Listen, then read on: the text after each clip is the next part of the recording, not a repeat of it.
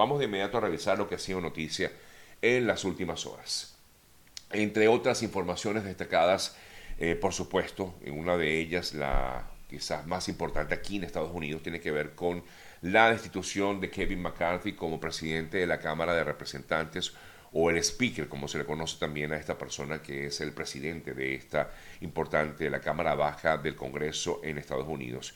Por lo tanto, pues eh, ya él dejará de ser ese speaker en la Cámara Baja. El presidente eh, Kevin McCarthy no logró sobrevivir a una moción que justamente estaba buscando a como el lugar destituirlo. Esto luego, amigas, amigos, de, que se diera, digamos, toda una controversia dentro del propio Partido Republicano que ya el fin de semana había aprobado una medida bipartidista de financiación provisional respaldada por la Casa Blanca para evitar un cierre del gobierno. Pero eh, vino todo un proceso dentro del Partido Republicano y finalmente McCarthy será de, bueno, ya fue destituido de su cargo. Él va a ser, mientras tanto, sustituido de forma interina por el eh, también republicano Patrick McHenry, representante del décimo distrito de Carolina del Norte. Eh, mientras tanto, eh, bueno, a la espera de lo que va a hacer, pero ha, habido una serie de análisis en torno a lo que significa la salida de McCarthy de la presidencia de la Cámara de Representantes y entre tantos análisis que hemos leído, pues destaca, por ejemplo, que esto sería una demostración de la inestabilidad del Partido Republicano dentro del Congreso, que quiere como el lugar lograr de nuevo, digamos, el poder en Estados Unidos. Esto justamente eh, em, con miras a lo que será el proceso electoral del próximo año aquí en Estados Unidos. Cambiamos el tema porque también es importante destacar otras, otras eh, noticias. Entre otras informaciones, se fue arrestado en Argentina eh, Guillermo Boscán, alias el Gigi, uno de los 10 criminales más buscados por Venezuela.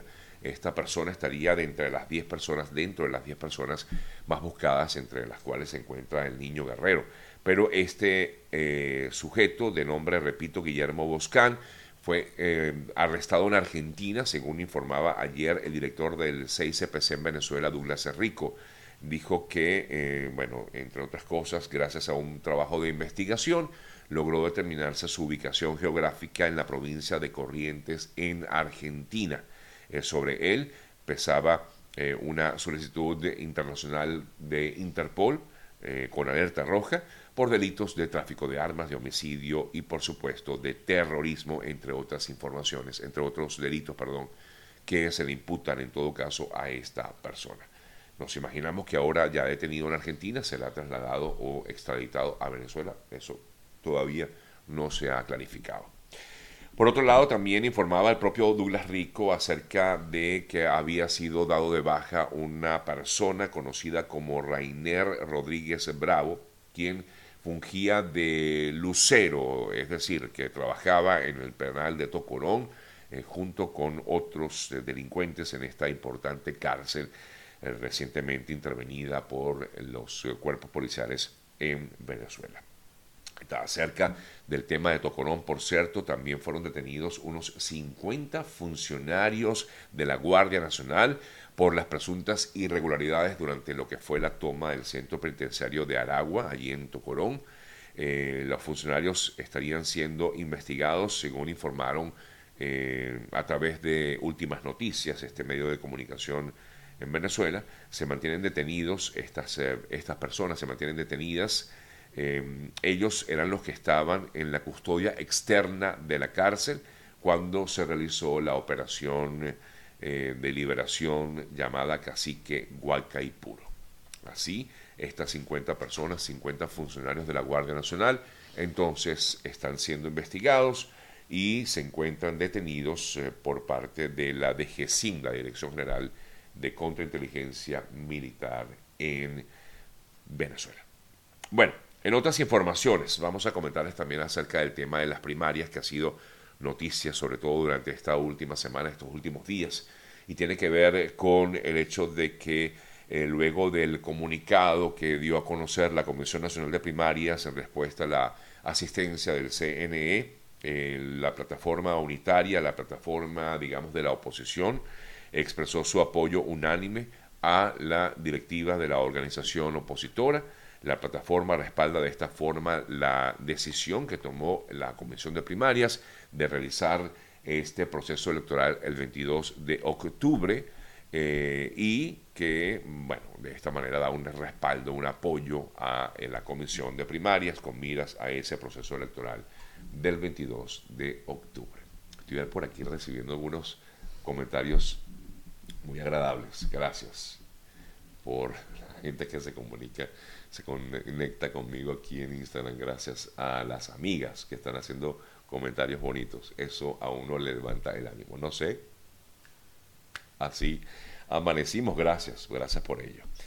Bien, amigas, amigos, son las 8 y 12 minutos de la mañana. A esta hora quiero comentarles acerca de lo importante que es estar asegurado. Justamente se viene ya está eh, el proceso de lo, que se conoce aquí como el Open Enrollment, que es el, la apertura o la posibilidad de que usted pueda hacer un cambio en su póliza de seguro, en su compañía de seguro o incluir a alguien dentro de su póliza. Por eso es imprescindible contactar a alguien que conozca del tema para que quede muy bien, eh, para que usted pues, se sienta eh, pues, más tranquilo, porque a la hora de tomar este tipo de decisiones no es sencillo, sobre todo en este país cuando uno eh, pues no entiende muy bien cómo se maneja todo el tema de los seguros. Contacte a nuestro buen amigo Eoliver Suárez, eo.ayuda, arroba eo.ayuda, por allí pueden contactarlo vía Instagram o Facebook o también vía telefónica 954-842.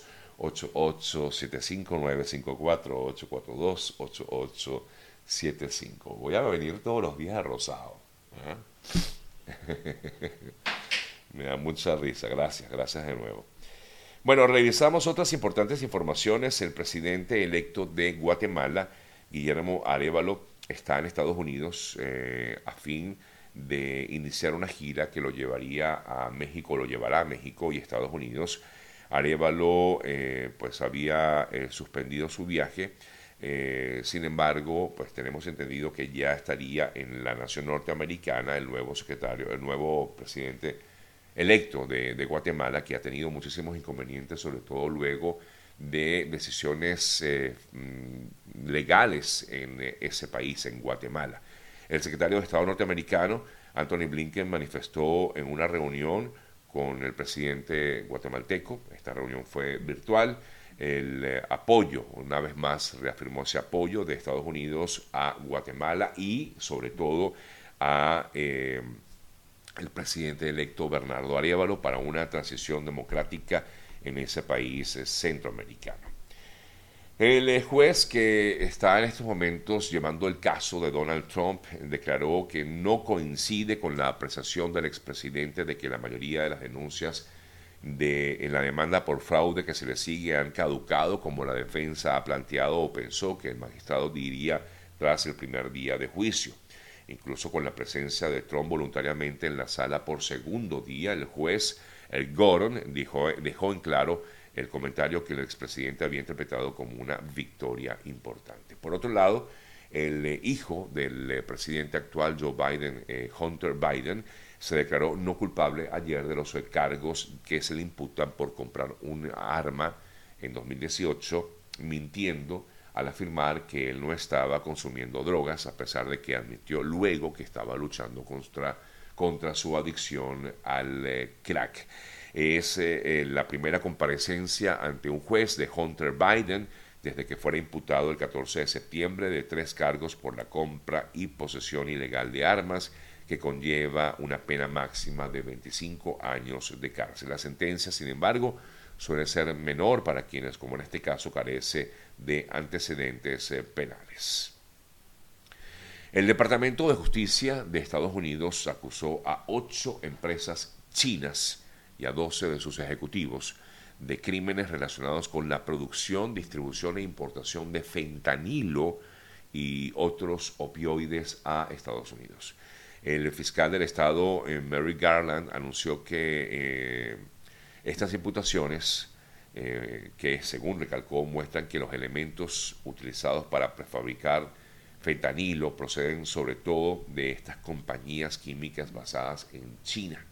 Según explicó, estas empresas anuncian la venta de estos productos en Internet utilizando plataformas distintas y para evitar a la justicia eh, estadounidense utilizan direcciones de devolución falsa o facturas fraudulentas, así como etiquetados falsos o envases para ocultar los productos como bolsas de comida para perros. Eh, parte de lo que ha sido una investigación que realiza y que dio a conocer en el día de ayer el Departamento de Justicia de Estados Unidos.